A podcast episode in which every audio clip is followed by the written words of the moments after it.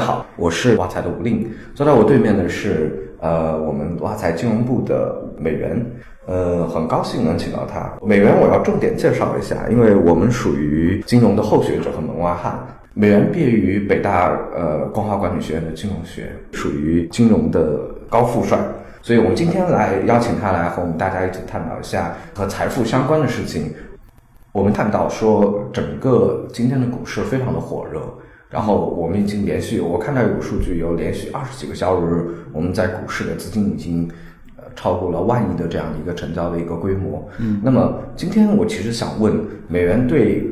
股市的这样一个火热，包括巨大的流动性进入股市以后，这样造成的一个呃，我们不停的一个我们在经济下行的状况下，但是股市和理财的一个拉升，这个怎么看？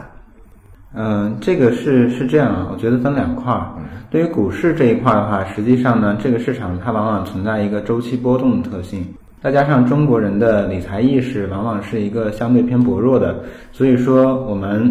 大家的投资热情会跟随着这个股市的起伏而有比较大的变化。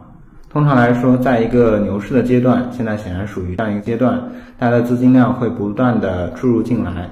所以说呢，会同样把这个市场捧火。那对应的呢，和股票的相关的各个资讯媒体，然后以及我们的交易机构以及券商等等，现在还包括配资公司，都会在这样的潮流上来火。我觉得它主要是存在一个周期性的变化。而对于理财这个市场，实际上它的从历史严格来看，它不是一个偏周期波动的，它是一个呃随着历史的潮流逐渐发展过来的。我们的理财的潮流，或者说中国人的理财观念，大概分为三个阶段。嗯，第一个阶段可能是在八十年代、九十年代，甚至说再早一些。在这样一个阶段呢，实际上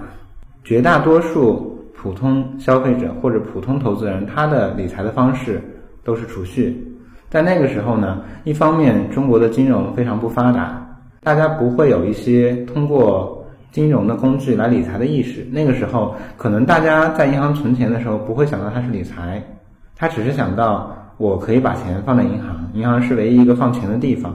所以说那个时候储蓄比较根深蒂固，大家相信银行，缺乏安全感，所以往往就都来储蓄。其次呢，也没有一些，即使你有想法，你想追求一些高收益的东西，那个时候也没有一些渠道能够让你去投入。比如说，在八十年代的时候，中国股票市场都还没有，那这个时候你要投资的非常多的东西，其实都是不可以的。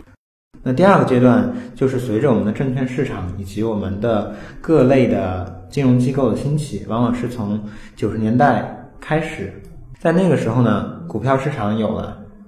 一些除了银行以外的金融机构，比如说第一批的融资租赁公司，然后第一批的基金公司。这样的公司有了以后，它呢给到大家更多的选择，但是这些公司在当时兴起的时候，它往往是一个小众的。对于这样一个小众的群体来说，他们所做的很多各式各样的事情也是很难被广泛传播的。所以说，这个市场绝大多数人可能还停留在上个阶段，但是已经有渠道供他们去选择。有一小波人呢，也在这这个市场中在玩。同时，这个市场还有一个特点就是体制不健全，往往这批玩的人呢，他往往是在一个嗯相对一个黑暗闭塞、缺乏很多制度管理这样一个阶段在走。比如说那个时候的股票，它的一个投资风险是非常高的，可能和公司价值的关系极小，往往是通过一些呃坐庄等等形式来实现它的获益。而对于这个基金产品、银行理财来说，又因为很多人不懂。没有接触到，所以说它的一些真实属性很难反映到它的真实价值。它中间呢也是一个波动比较大的东西。在这个阶段呢，不管是理财的人群还是理财的市场，都是一个相对的偏小或者说偏畸形的这样一个市场。而随着我们的制度的发展和完善，这一块呢也在越来越好起来。实际上这个阶段它是一个演化的过程，可能九十年代初最初期和我们看到这个。零七、零四、零五，一直到零七年这样一段，它就完全不一样。尤其是二级市场，它的一个完善程度和这个大家的参与程度也会不太一样。但是呢，我们我们把它划到一个阶段，实际上是因为它都属于这样一个偏小众的类别。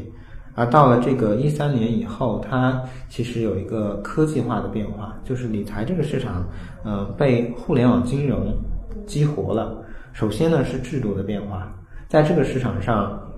监管机构、放行互联网机构能够让他们参与到这个市场中，对于我们的证券市场来说，它的一些体制的变化、一些进步也是非常明显的。同时，互联网金融。